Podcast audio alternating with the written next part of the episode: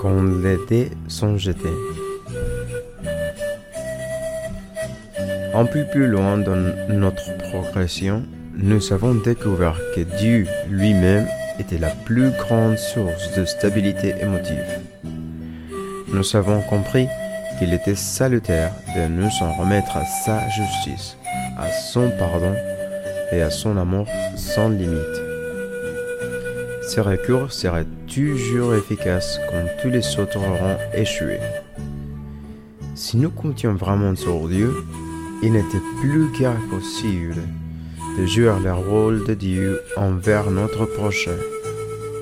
Et il n'y aura plus cette irrésistible tendance à compter entièrement sur la protection et l'attention humaine. Le 12 étapes et les 12 traditions, page 133. L'expérience m'a appris que lorsque toutes les ressources humaines sembleront avoir disparu, il n'est une qui ne m'abandonnera jamais. De plus, Dieu sera toujours là pour partager ma joie, me remettre sur la bonne voie ou m'écouter, comme personne d'autre ne pourra le faire.